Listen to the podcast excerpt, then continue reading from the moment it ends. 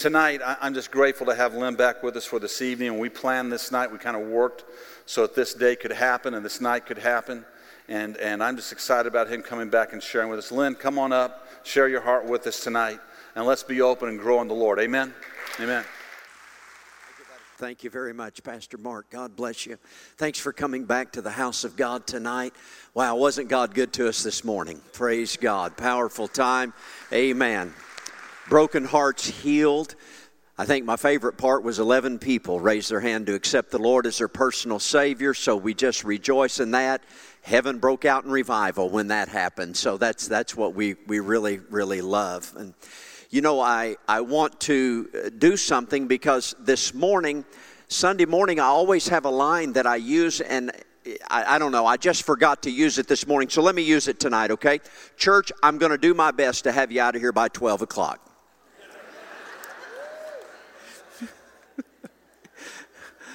That's first time some of you amened all day right there. It's going. How many lift your hand and say, Lynn, I will be gone by 12 o'clock tonight? Would you just do that? All right, that's right. Good. Yeah. Just a very bad joke, folks. Sorry about that. Tonight, we are going to do a message on the favor of God. I'm going to ask you throughout this service how many expect to leave this church tonight walking in a new level of the favor of God? Lift your hand, lift your hand, all right? Good. I, am going to ask you that all through service tonight because it is my hope and my prayer that God would send his favor. Now, now listen what I'm about to do. I've written a book on this too. We'll talk about it later. But, but here's what I really believe. This isn't something I share in every church. I'm just want to tell you just 60 seconds of what God has given me for, for you tonight, okay? I'm convinced with all of my heart Calvary Church is set up for the supernatural. Hear me. What a beautiful facility God has blessed you with. Power, strategically located in a city. What a powerful ministry team this church has. What great leadership, talented, but also anointed. Anointed ministry team. You have ministry in place at Calvary Church. You are doing a lot of powerful things in this church and for this community you spiritually have your ducks in a row. You are positioned powerfully. But here's what I want to give you the only thing needed to go to the new level of the supernatural is for God to supernaturally add a new level of His favor upon all that you're doing, just a new level of favor upon it. Everything else is in place. I'm convinced this is the purpose for this message tonight. We're going to go to a new level in the favor of God more souls are going to be saved in this church. More healings are going to take place in this church. More broken lives are going to be restored in this church. Supernatural things are happening, but more's coming because the favor of God is about to take us to a place we've never been before. I want to know who's receiving that in this house tonight. I want to know, are you receiving that? This is where God is going to take us. I, I entitle my message and it's the title of the book I wrote too The Fog is Rolling In. If you're a note taker, the fog is rolling in. That's F period, O period, G period, favor of God. While I'm preaching tonight, I'm going to pray the favor of God just rolls into this church and gets thick, so thick you can't see the person across the aisle from you. Come on, everybody, shout, I receive that. I receive that in my life. The favor of God. Would you find Daniel chapter 1 in your Bible? The fog is rolling in. Here's what we're going to do we're going to take a text from Daniel chapter 1 and verse 9. Throughout the evening, we are going to stay in the book of Daniel. I'm going to take you into chapter 2 and then eventually into chapter number 6. So it will be easy to follow. So, Daniel chapter 1 in your Bible, iPad, iPhone, ever how you're looking at the Word of God. one verse for a text, and then we'll move forward. Daniel chapter 1, verse number 9 in the NIV, it reads like this Now God had caused the official to show favor and compassion to Daniel. I, I read that again, one verse. Now God had caused the official to show favor and compassion to Daniel. Now, before we take our thoughts off of this one verse, for the sake of teaching and preaching this evening, before we move forward, I need to make sure we're all on the same level. We're all thinking the same thing. So I'm going to ask you, folks, I want to ask you if you get from this verse what I'm getting here. Now, God had caused the official to show favor and compassion to Daniel. Calvary Church, then, does that mean that God has the ability to move on other people to show us favor? Huh? Is that what it says? God caused the official to show favor and compassion to Daniel. God moved on somebody else to show the man of God favor. God, do it in this place tonight. How many expect to leave walking in a new level of the favor of God? Praise God. The fog is rolling in. Calvary Church, luck is a random occurrence, but favor is blessings from God. How many'd rather walk in the favor and blessings of God than depend on luck to bring good things to you? Amen. All right. How many are not going to raise your hand no matter what I say tonight? Just lift your hand. All right. That's I just wanted 100% on something. That's right. It's good.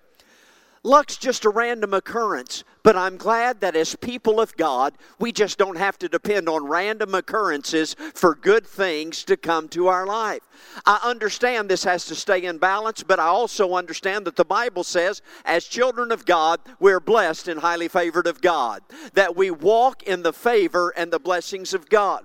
14 times in the book of Genesis, it's recorded these words, and I quote, They found favor in the eyes of the Lord they found 14 times in Genesis. Now, here's what I get from that. I'm almost thinking that from the very beginning, God's trying to say something to us.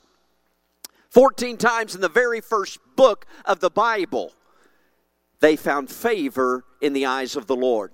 Now, m- moving forward, I just want to show you, and we're not going to preach from here, but I'm going to take you to three places in the Word of God to let you understand that it's okay for you and I to pray for and ask God for his favor. Okay? It's okay for you to pray for that.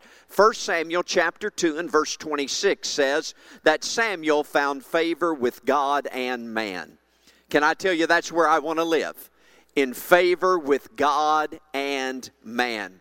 Second Chronicles 33 and verse 12, the Bible says there's a story there about a man by the name of Manasseh. Manasseh was in trouble. The Bible said he's in prison shackles on his hands and feet, and he's got a hook in his nose. Now, I just want you to know if you ever get a hook in your nose, you're in trouble in case you don't know it. Here's the condition that Manasseh's in. Manasseh's in prison, shackles on his hands and feet, and a hook in his nose. And Second Chronicles 33:12 says, in that condition, Manasseh's prayer was that God would show him favor. Now, this is what really blesses me, though. In the very next verse, verse 13, the Bible said these words The Lord was moved by his request. So, in that condition, Manasseh prayed for favor, and in the next verse, the Lord was moved by his request. One more and then we'll move on. Nehemiah 1:11. The Bible says Nehemiah is on his way to a business deal for the business owners that are in the house tonight. On his way to a business deal, Nehemiah 1:11, the Bible said Nehemiah prayed this prayer and I quote, "Lord, give your servant success today by granting him favor in the presence of this man." So on his way to a business deal, here's a man of God asking one thing that God would grant him favor. I went down through those verses just in the form of teaching for just a moment to let you understand that it's okay for you to pray for the favor of God upon your life. In every circumstance, in every situation, I'm asking God to take us to a new level of the favor of God in our lives and in our church in Jesus' name. Many years ago, when I was a younger preacher, I got no amens on that, and I can't wait any longer.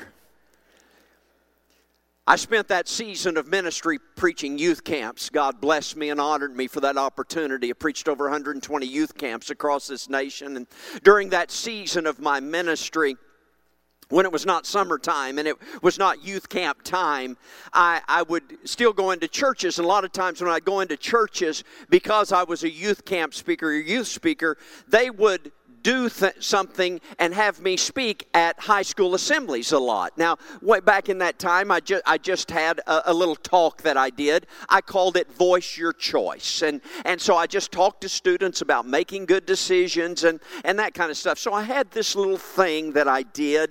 And, and so I was invited to this one place. Now, remember, I'm preaching on the favor of God, okay?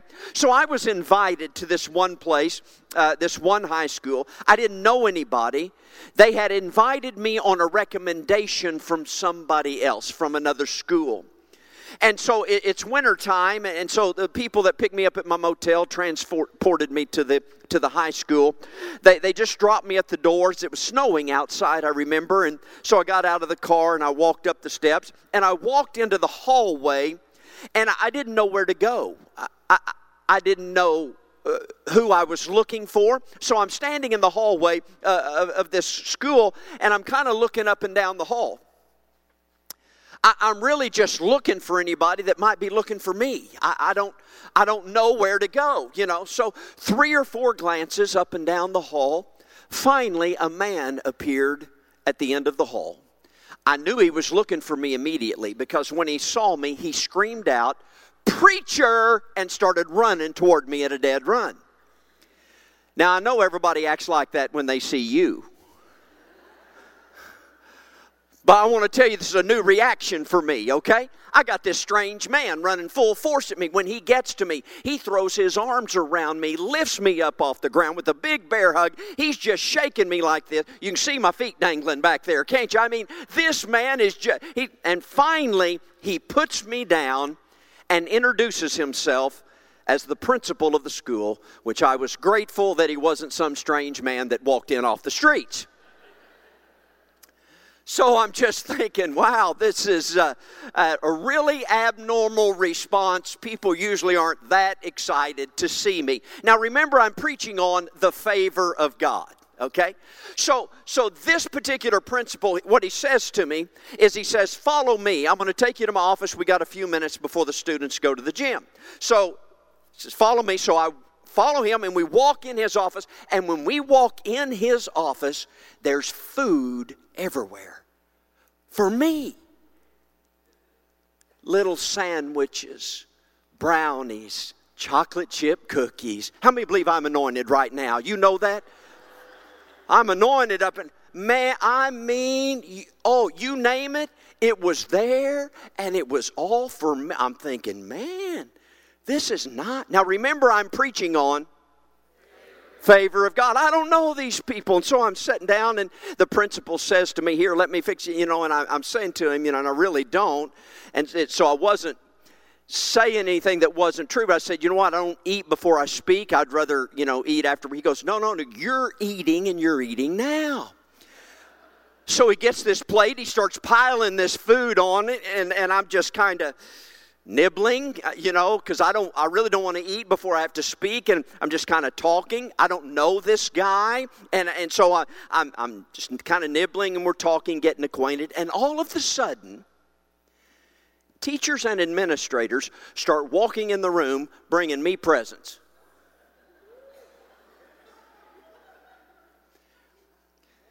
You know what now? I feel Pastor Mark kind of like the Apostle Peter on the top of the Mount of Transfiguration. Let's just build a tabernacle and stay right here, man. That's what I feel.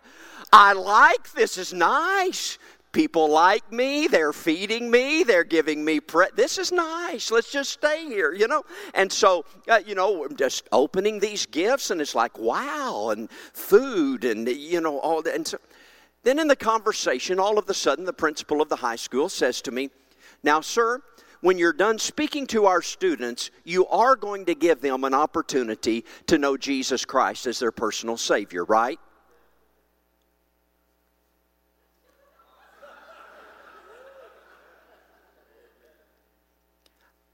Really, my question was I said, Can I do that?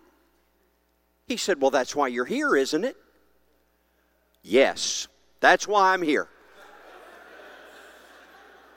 yes. I'm like, wow. Now you've just told me I'm going to be speaking to about 200 students in a school setting, and I can give an altar call for salvation. That's very hard for me to say, but brownies don't matter anymore. it's very hard for me to say. So, really, my mind now has just fast forwarded to this opportunity that I'm about to have to speak to them. Remember, I'm preaching on favor of God. So in just a few moments, we get up and I follow him, and we go and we're standing on the outside of this gym, this gymnasium door, and students are walking in. You know, young people are very quiet when they enter a room. So they're all walking in, I'm just standing there. And so the principal takes the microphone, walks out into the middle of the gym, and gives me an introduction. When he called my name, I stepped through the door of that gymnasium to walk out and take the microphone to do my talk. When I did, on my walk out to the floor, every student in that gym stood up and gave me a standing ovation. Y'all didn't.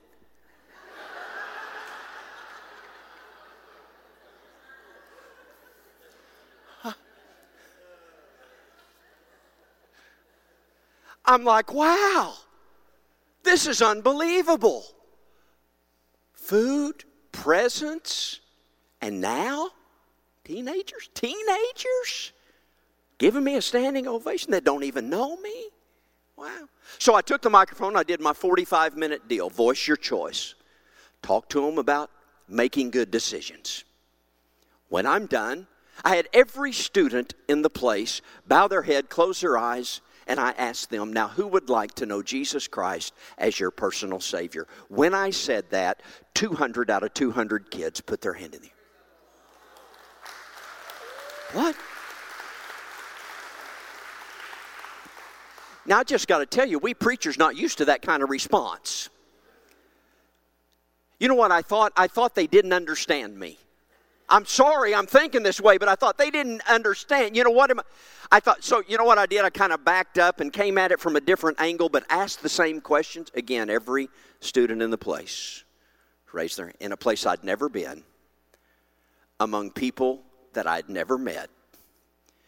100% of the students in that gymnasium gave their heart to Jesus Christ.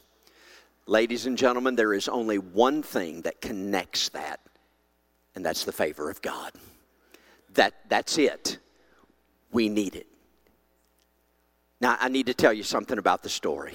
Some of you going, oh, I knew that. What? No, it's a true story. It is true. But I was in Russia, not the United States of America.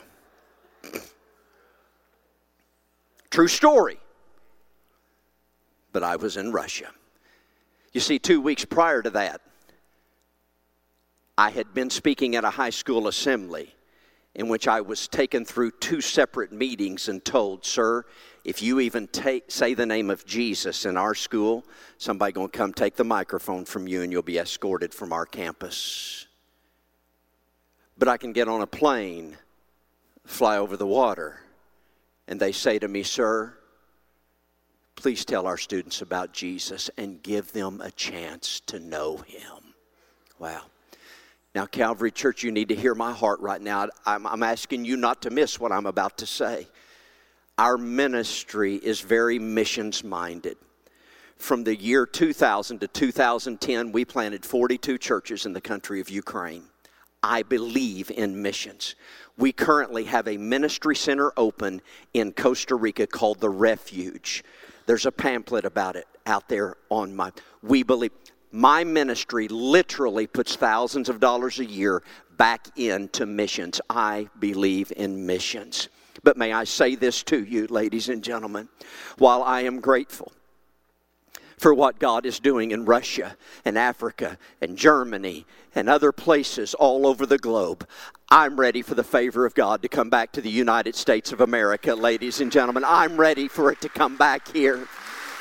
I'm ready something's happened, something's gone awry, but it's not so messed up that our God can't fix it, ladies and gentlemen. And I'm convinced that the favor of God can still shine upon the land of the free and the home of the brave. God, send it back to Springfield, Illinois, the entire state and our entire country again. Send us the favor again in America, see.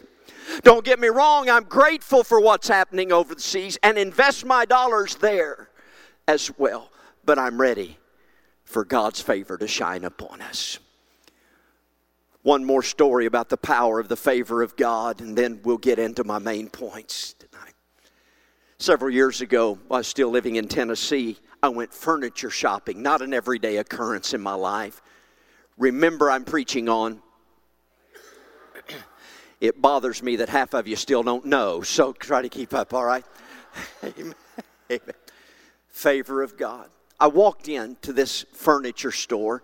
And when I walked in, I was greeted immediately by a salesman who introduced himself to me as Butch. That was his name, said, Hi, I'm Butch. He asked me what I was looking for, and I was looking for a little lamp, you know, to put on my desk. And it wasn't a big deal. And here's how I shop I want in and out. How come only the men are amening right now?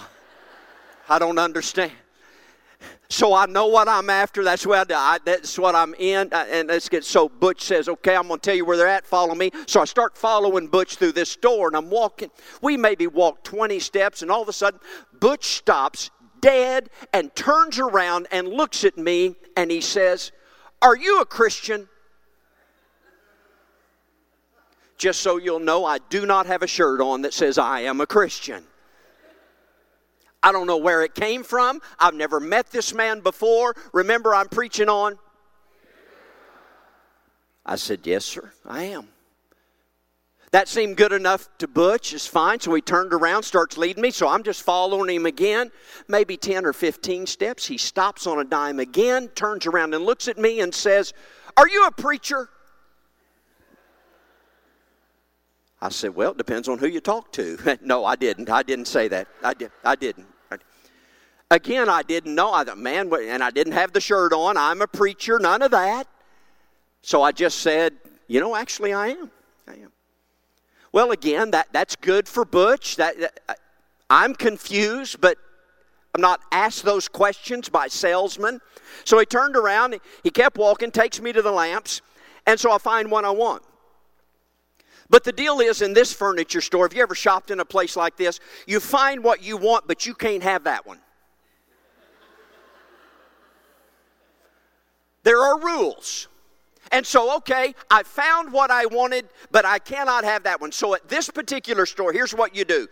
You find what you want, you get, get the number off of it, you go over to this other place and you pay for it, and after you pay for it, they send you to some dock around that's in India somewhere to find your item. All right? So I'm going through the process. I've got my item paid for. They've given me directions to the dock that I have to go to to pick the thing up, all right? So I've got my papers and now I'm walking out the front door. Remember, I'm preaching on. I see Butch as I'm walking toward the front door. He's standing there. I keep walking. The closer I get, I can all of a sudden see there are tears running down his face. When I got up to him, he's so overwhelmed with emotion, he cannot speak to me. So he holds his hand up and stops me until he can collect himself. I waited. When he collected himself, Butch said these words to me. First words out of his mouth Preacher, I'm a backslidden Pentecostal. I was raised in church all of my life. I served God. He says, I grew up I became a very severe alcoholic. For years, I've not been able to control my drinking. And he said, Preacher, when I get drunk, I get angry. And he said, I have gotten angry so much, I've become a threat to my wife and kids. He said, When I get angry, I think it's dangerous. So, three weeks ago, I moved out of my house. He said, Preacher, for three weeks I've been sleeping in my car. He said, Just this morning, I woke up in the front seat of my car. He said, I'm sitting behind the steering wheel in my car that's been my bed for three weeks. He said, such a beautiful day. He said, I look, looked up into a blue sky and my life is broken and I'm hurting. He said, all of a sudden, something came back to me that one of my Sunday school teachers told me when I was little Butch, Jesus will never leave you and he'll never forsake you. And he said, Preacher, I began to cry. He said, I looked up in the blue sky just this morning from the front seat of my car. He said, I looked up into the blue sky and I said, God, if you're still real, and if you still love me, and if you'll take me back, God, would you send a preacher into my store today?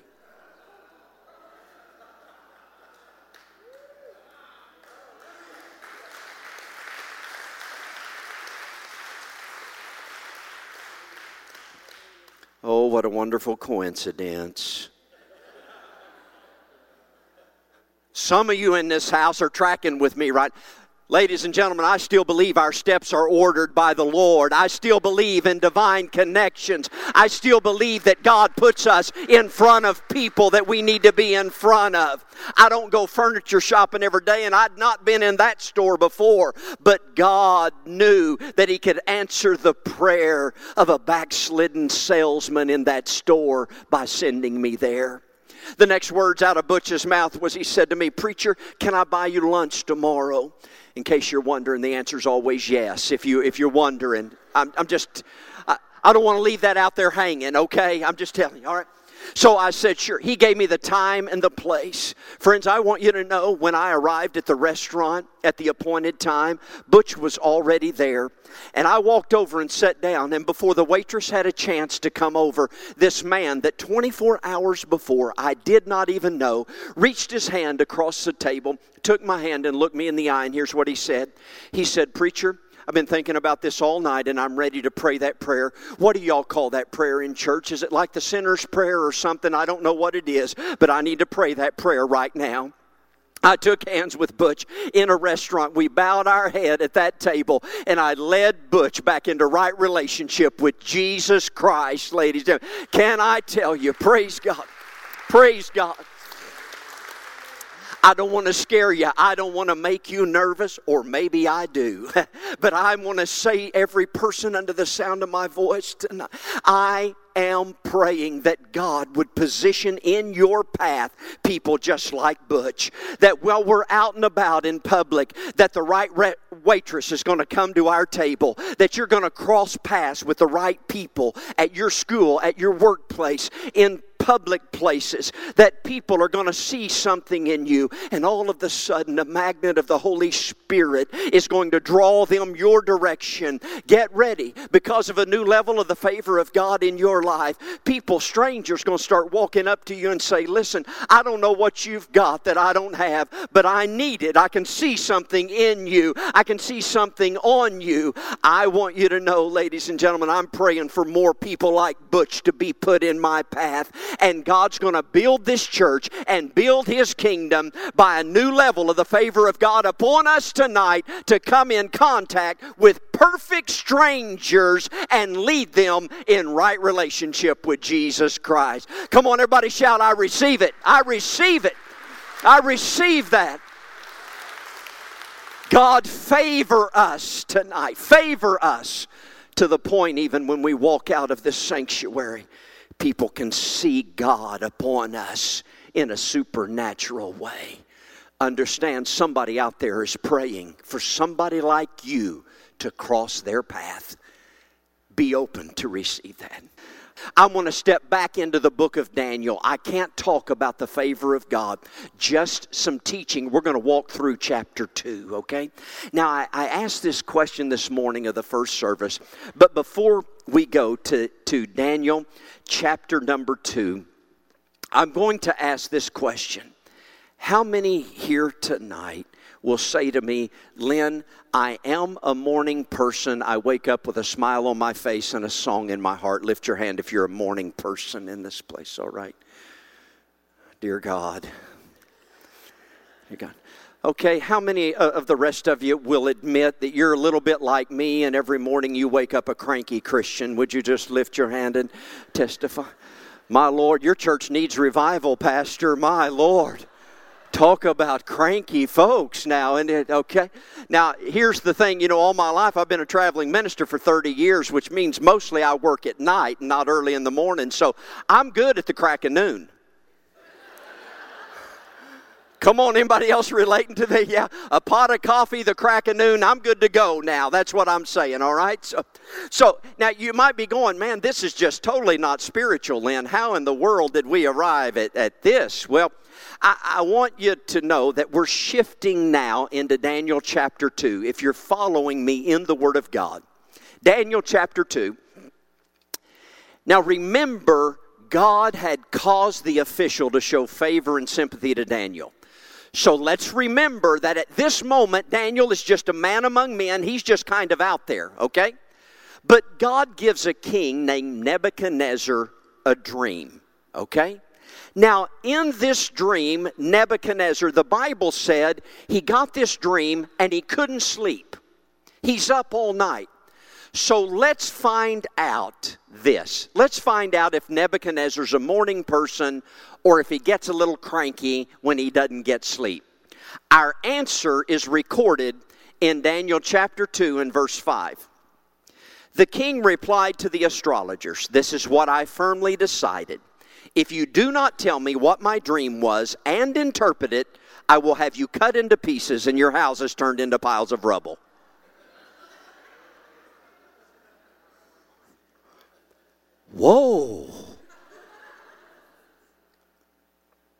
30 seconds of teaching. We understand that in every, this is going to add power to this, okay? We understand that in every Old Testament palace, in the Old Testament, they have on paid staff, everybody say paid staff.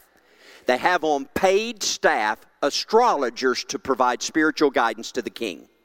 Okay? So when a spiritual need arose, they did not just go randomly pick somebody to come in and speak into the king's life.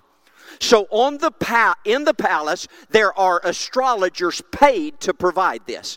So here's Nebuchadnezzar He's called this staff meeting. In fact, for those of you that got my book this morning on the favor of God, there's a chapter in there called the uncomfortable staff meeting. This is what it's about. He called these astrologers in and he said, Okay, guys, look, let me just say something to you. I've had this dream. I don't get it. But I tell you what, I'm serious. I want it interpreted. And if you don't interpret it, I'm going to chop you up and burn down your house. Now, how'd you like to be in that staff meeting? No pressure, guys, but I'm going to kill you if you don't interpret it. You know what? I'm just sitting here thinking, take a chill pill, Neb. That's what I'm thinking, huh? Relax, get the dude a Starbucks, something, you know. This is not working out. Watch this. Keep smiling, both of you that are. Watch it. Everybody in this house tonight knows when God gives a dream, there's no astrologer going to be able to interpret that. We on two different spiritual levels here. It's not going to work out. Keep smiling, but there's still a man waiting in the wings out here. His name is Daniel. Right now, he's a man among men. Now, we're going to skip a lot of verses because it'd take me an hour to, to go through all of that. You're welcome. So, we're going to fast forward through the favor of God, God gives Daniel, a man among men, somehow positions him to get a voice with the king. If you're taking notes, point number one is fog positions you. Fog positioned you. So the favor of God has now positioned Daniel. We're now in Daniel chapter 2. Let's walk through this. Verse 27, okay? So here's a conversation Daniel gets with the king. Knows no wise man, enchanter, or magician can explain to the king the mystery he's asked about. But there is a God in heaven who reveals mysteries. Can I repeat that verse, ladies and gentlemen? because I want Calvary Church not to miss this tonight. There is still a God in heaven who reveals mysteries, ladies and gentlemen. There is still a revelation God that we serve. So, as a result of this, God gives Daniel the interpretation to the dream. Because of the favor of God, so he positioned him in front of the king, and now he gives him the interpretation. So, now let's walk quickly. Point number two. Okay, number one, fog positions us. Number two, fog promotes us. Promotes us. Once again, everybody shout, I receive that. I receive that. Fog promotes us. Okay, so the interpretation of the dream is coming. Now, we're walking all the way down to verse 46. Daniel chapter 2, verse 46, all right? So, God has given Daniel the interpretation to the dream and here's the end result. Daniel 2:46. Then the king then King Nebuchadnezzar fell prostrate before Daniel, paid him honor and ordered that an offering and incense be presented to him. Now, now let's stop because before I, I go on with, with my sermon here, I want to make sure that we're getting. Okay, so Daniel's a man among men when the day starts. Now we're at the end of the day and Daniel's got a king bowing down before him, a king bowing down before him, giving him offerings, giving him incense. Everybody shout favor. But but that's not the end of it. Now skip to verse 48. Then the king placed Daniel in high position and lavished many gifts on him. He made him ruler over the entire province of Babylon and placed him in charge of all its wise men. So the fog not only positioned him, it promoted him. He started the day as a man among men, but the end of the day, the king says, You know what I'm going to do? I'm going to put you in charge of the entire province of Babylon. Promoted. Wow. I'm going to say that backwards. Wow. Oh, you'll use it tomorrow. Don't look at me like that. That's... Now, can we get. He starts the day a nobody. He's just a man among men. But at the end of the day, the king's bowing down before him, giving him gifts, giving him incense, taking him offerings, and promoting him. All right?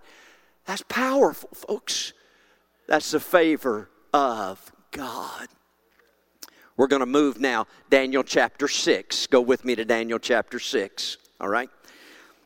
Now, we're still walking through a little teaching time here, but here's what I need you to know. Two things. Number one, we've changed kings here, all right? It's no longer King Nebuchadnezzar in charge, now it's King Darius, okay? But here's the good news, ladies and gentlemen. It doesn't matter who the king is, we still walking in the favor of God. Let, let me say it like this it really doesn't even matter who the President of the United States is. We're still walking in the favor of God, ladies and gentlemen. That, that's what the Bible said. We're still walking in the favor of God. So the changing of the guards of the kings didn't affect the favor of God upon Daniel. It's not going to affect us either. God's favor is still going to be upon the church in Jesus' name. So it positions, it promotes. And number three, the fog protects. The fog protects. Now, here's just what I, what I need you to do. I, I'm, I'm going to quit preaching just for a minute and kind of just go heart to heart here because it's very important, all right? It's what we need to understand is this. We're going to walk from this church tonight, walking in a new level of the favor of God. But here's what I need to let you know. It's kind of a, it's a little secret I'm going to let you in on, all right? It, we just talking now, okay? We just, can I just let you know that when the favor of God hits your life in a supernatural way, there are going to be people that don't like it. And some of them are going to call themselves Christians. I never felt more alone in my life. Hallelujah. Oh, yeah. you got to come to grips with the fact that not everybody wants you blessed. Now, you understand when I say blessed, I'm not just talking about money. We blessed in many areas of our life beyond finances. But there are some people that don't want you blessed. Because in the church world, we don't have down the entirety of Romans chapter 12. We have part of it down that says, mourn with those that mourn, and we're very good at that in the church. What we struggle with is rejoicing with those that rejoice. I'm flying out in the morning, folks. Hang in there, all right? It seems a lot of believers have trouble getting excited about what God is doing in other people's lives it seems like we can't rejoice with those. I'm going to tell you when God gave me this book, this was a conviction that came upon my life. And I have prayed for seven years every day of my life God, make me a man that rejoices with those that rejoice. I want to be have a celebrating spirit with you. When you get blessed and nobody else will shout with you, I'm your man. I'll tell you what, folks, I hope you all get a million dollars in the mail tomorrow.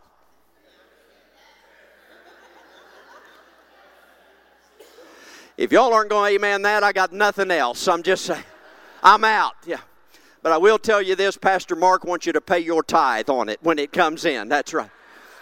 You pay your tithe when that comes in. Yeah. I'm that guy. I'm asking God, help me rejoice with those that rejoice. Get excited because you know what? I think blessings that come the way of Lynn Wheeler are partly dependent upon how I get excited with somebody else when they get blessed. we'll move on since I've lost my, all my A manners in the house. I'm still preaching good. Rejoice with those that rejoice. Now, Lynn, why in the world would you even go down this road? What in the world? Where did that all come from? We're talking about the fog that protects. Here's what I want to remind you as we move into Daniel 6. All of those good things we just talked about in Daniel's life, the Bible said there was a group of men that didn't like it. They didn't like it. In fact, the Bible said they went together as a group and started looking for Daniel to mess up. They didn't like the fact that he got positioned with the king. He got promoted. He got all those blessings, and they didn't like it. So, if you read your Bible, it says over and over they win as a group, they win as a group, they win as a group. Why? Because people like that travel just like gossips, they travel in packs. I had more fun saying that than you had receiving it, didn't you, huh? They're not going to get out there by themselves. See, they went as a group. They went as a group. They went as a group. They, so they're trying to find something wrong. So they get this plan. They think we're going to go to the king. We're going to go to King Darius and we're going to say, anybody that prays to any God but you, we're going to throw them in the lion's den. King Darius and Daniel are friends. He didn't know it was a plot. He didn't know they were coming against Daniel. He had no idea. So he signs the decree and puts it in motion. But your Bible says in Daniel chapter 6 that Daniel kept doing what he'd always done. He just went to the upper room, threw open the windows, and three times a day he kept praying to his God. You know why? Because when the devil attacks us, we don't ever quit praying. We all still know who our answer is. Is Jesus Christ, right? So the Bible said Daniel kept doing what he's always done. He kept calling out to his God. Well, these tattletales, I call them, went as a group. And they went to King Darius. King, you said nobody could pray to anybody but you, and look, Daniel, look what he's doing. It grieved the heart of King Darius, hurt him. He didn't want to do it, but he had signed the decree, and these men had set him up. So he has to put his friend Daniel into the lion's den. I want you to fast forward to Daniel chapter 6, please, verse number 19. This is the morning after Daniel is thrown in the lion's den. At the first light of dawn, the king got up, hurried to the lion's den. When he came near the den, he called to Daniel in an anguished voice. Daniel, servant of the living God, has your God, whom you serve continually, been able to rescue you from the lions? Daniel answered, Hallelujah. Those are my two favorite words. Daniel answered. Folks, you can't answer if you're dead. Huh? Daniel answered, Praise God. Daniel answered, My king live forever. My God sent his angel. He shut the mouths of the lions. They've not hurt me because I was found innocent in his sight, nor have I done any wrong before you, your majesty. See, it not only positions, it not only promotes, but the favor of God goes with us into the lion's den, ladies and gentlemen, and it protects us. Now, here's the way I see the rest of this story, okay? Here's the way I see it unfolding. I can see King Darius telling his men, okay, get him up out of there. He survived. I see Daniel coming up out of the lion's den. I see King Darius and Daniel hugging. Oh man, I'm glad you're okay. Daniel saying, Man, it was good. I laid down. I slept like a baby all night long. I'm doing fine, King, except I'm hungry. Let's go to Denny's and get a Grand Slam breakfast. Hallelujah. That's, I'm just telling you the way I see that, okay? All right, some of you going, Really? Is that NIV? I've never seen that. I'm just messing with you, all right? So I, I, can see Daniel and King Darius, man, they headed to Denny's, okay? Just go with me, folks. They just all excited. I mean, Daniel's okay. And all of a sudden, I can see Daniel stop and turn to his friend, King. You know what? I made friends with those lions last night, but I think they're supposed to have me for dinner. I think they're probably hungry. We can't take them to Denny's. What we going to do? And I see this light come on in his mind. How about them tattletales? We put a little salt and pepper on them, they taste good. How about them tattletales? Let's try it. Now, watch this, friend. The Bible said they went and got those men and their wives and their children and threw them into the lion's den. The same lions. And before they hit the ground, the lions reached up and killed every one of them. Two morals to the story. Number one, you better be careful when you come against a man of God. Number two, never go into the lion's den without the favor of God on your life. I'm almost finished preaching. Don't clap.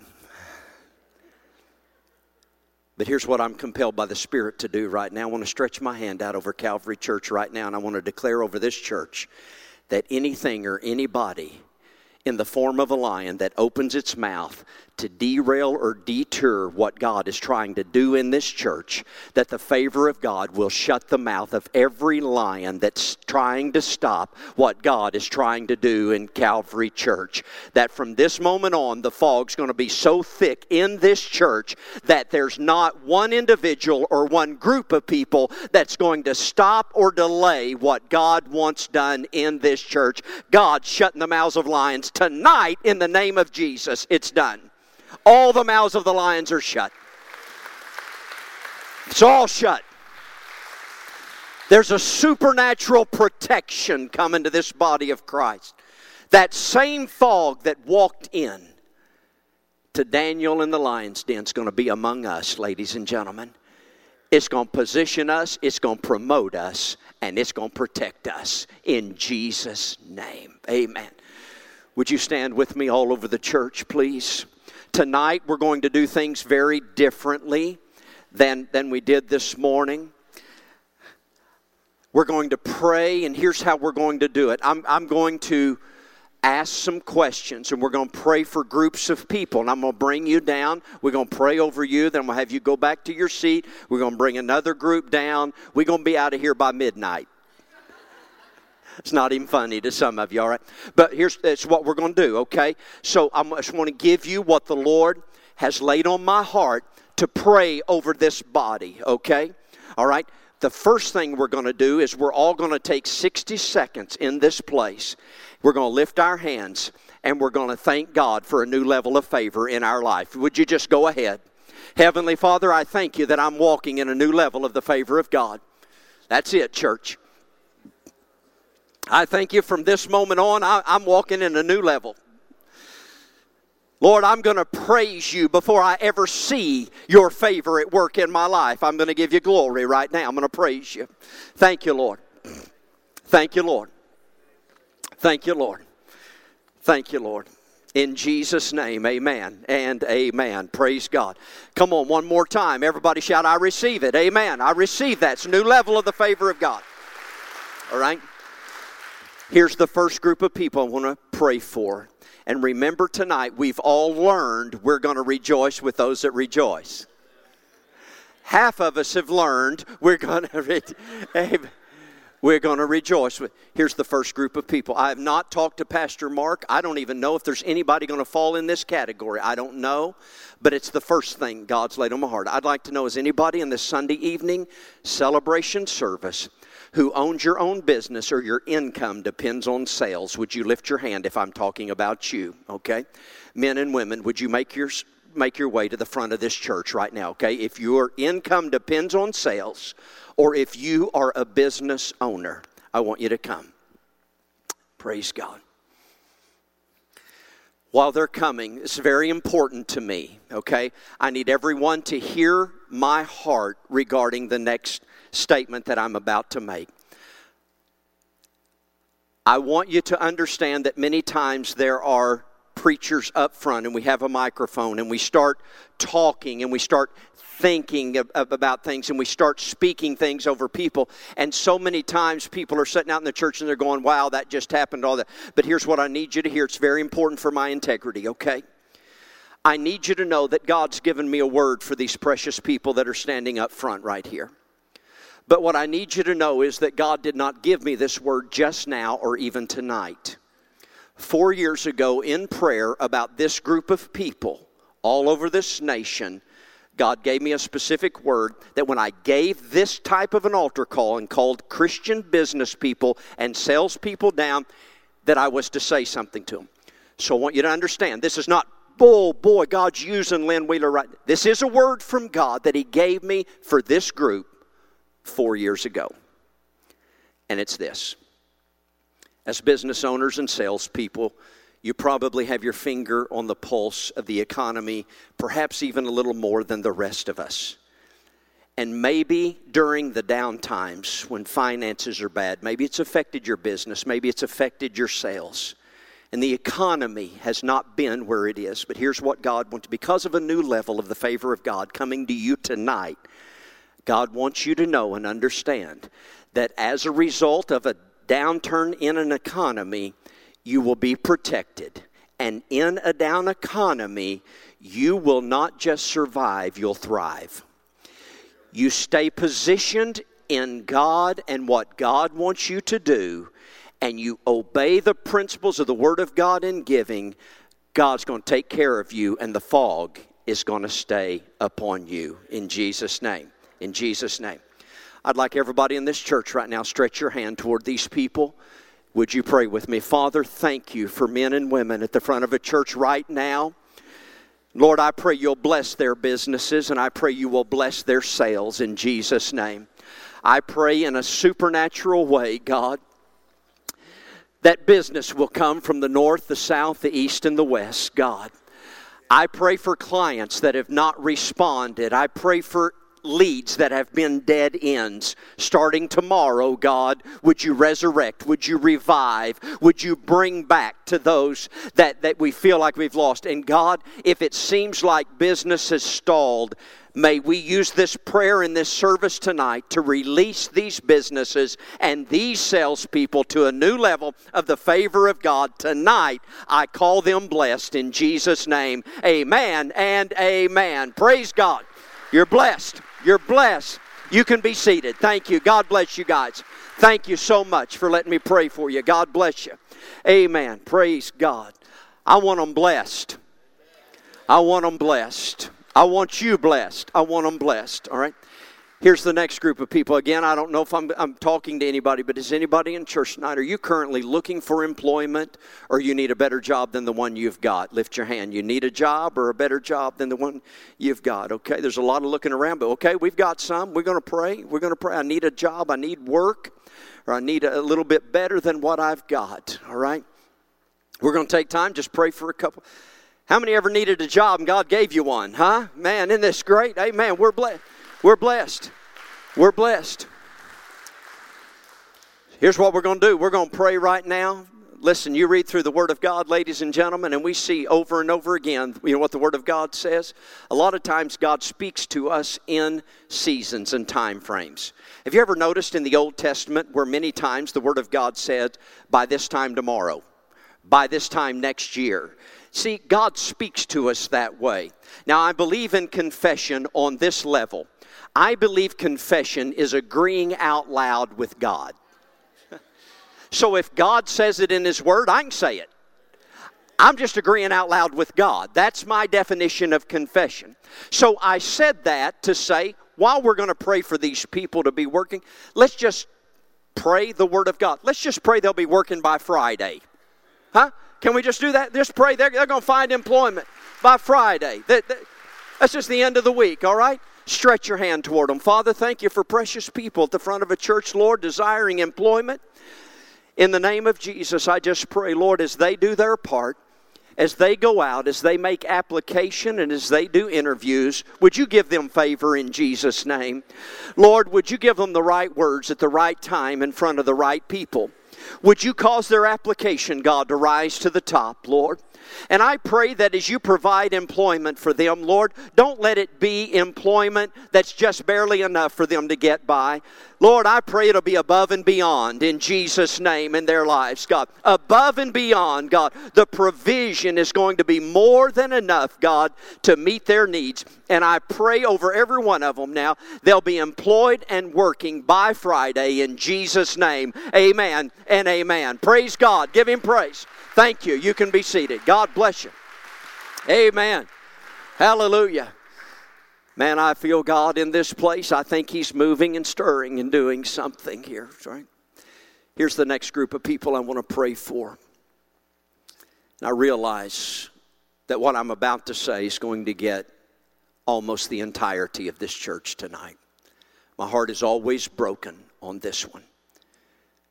But I believe we need continual favor with our family members who are not serving God. And I know that many of you, under the sound of my voice tonight, maybe you have a spouse who doesn't serve God. Maybe your kids are not serving God. Maybe your parents don't serve God. Maybe, maybe you've got a close relative and they're not serving God. And maybe you've done everything you know to do, prayed every prayer you know to pray. We need God in His favor to step in and save our families. If you have a close relative, a family member, would you walk to the front of this church? I know it's going to be most. I want you to come and gather in as close as you can, please. I've got a family, I've got kids, I've got parents tonight. We're going to ask the favor of God to come. If you, if you don't mind, just step all the way to the front. Friends, thank you. Thank you. Thank you just as close as you can get. Thank you. Friends, you know what? I am compelled by the Spirit of the Lord right now just to speak this out.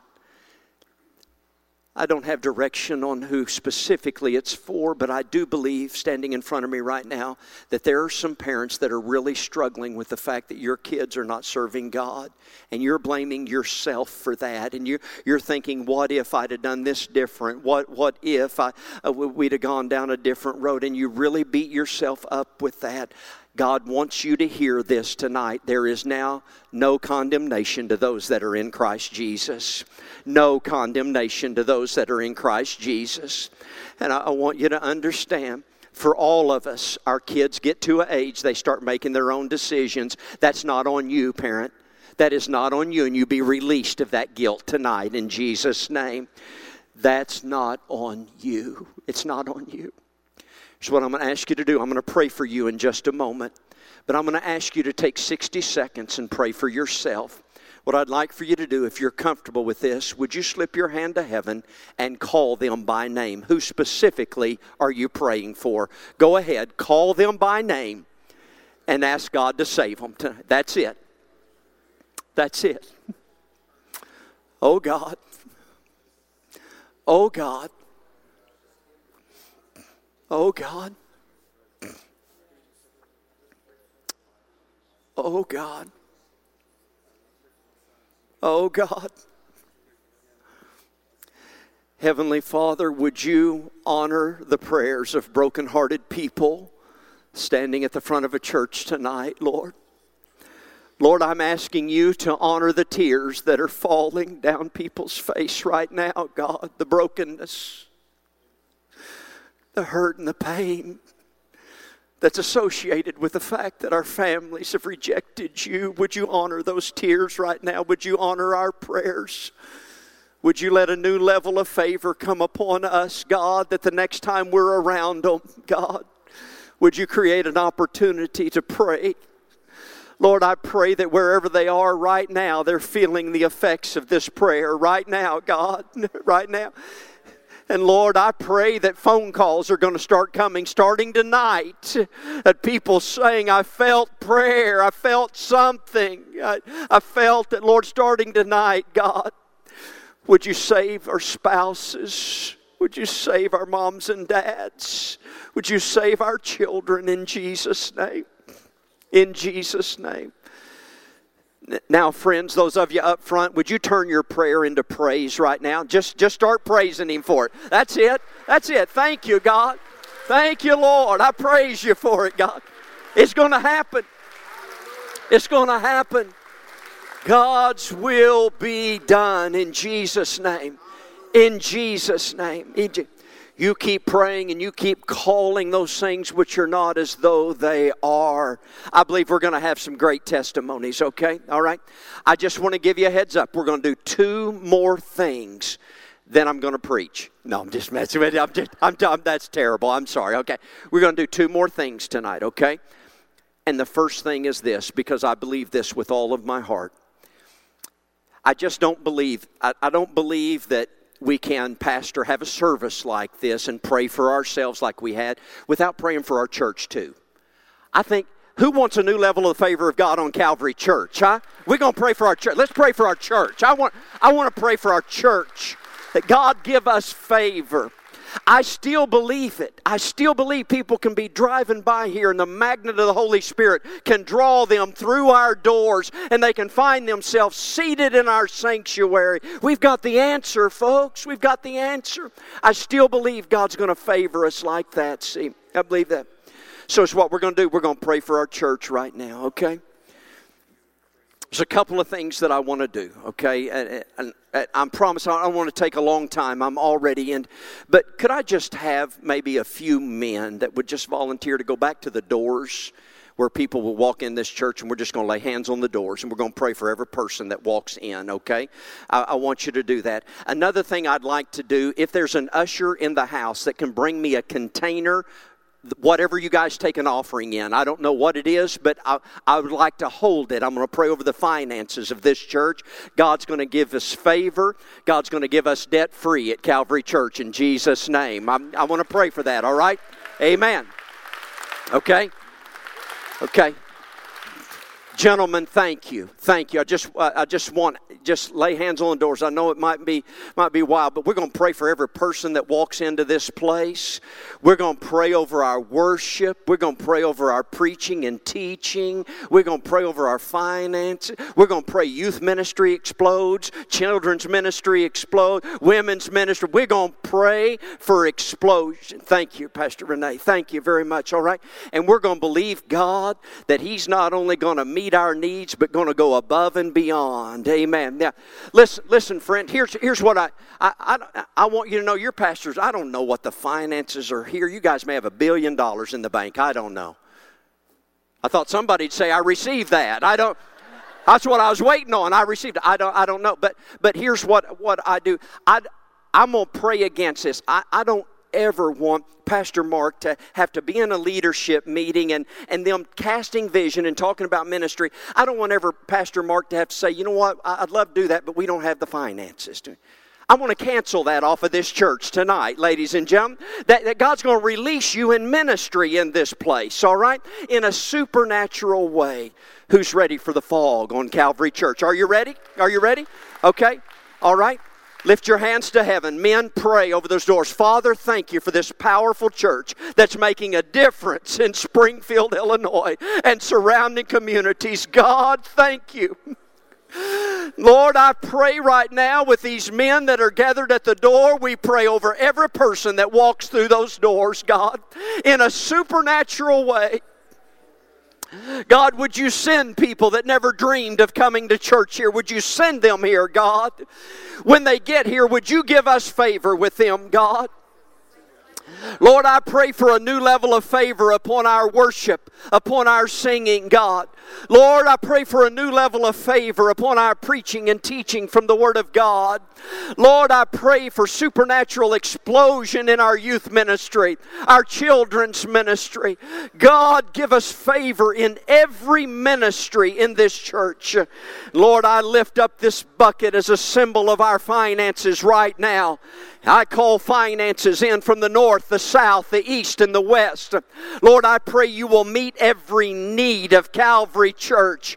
Lord, not that they'll just live in the land of just enough, but God will live in the land of more than enough in this church, God. Lord, that it's never going to be said that we don't have the finances to do ministry, but God, you're going to release burden off of this leadership by supernatural provision of the favor of God in this place starting tonight in Jesus' name. Amen and amen. Come on, celebrate. Hallelujah. Yes. Yes. Glory to God. Wow, I cannot wait to hear testimonies of this, man. This is going to happen, isn't it? All right? Okay, so I want to do one more thing, I promise. Just look at your neighbor and say, Preacher said, one more thing, just one more thing. All right, that preacher said, All right.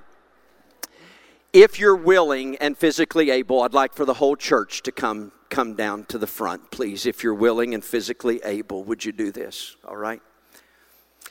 Many times in the Word of God, especially the Old Testament, you see that leaders will gather the people in and speak a blessing over them.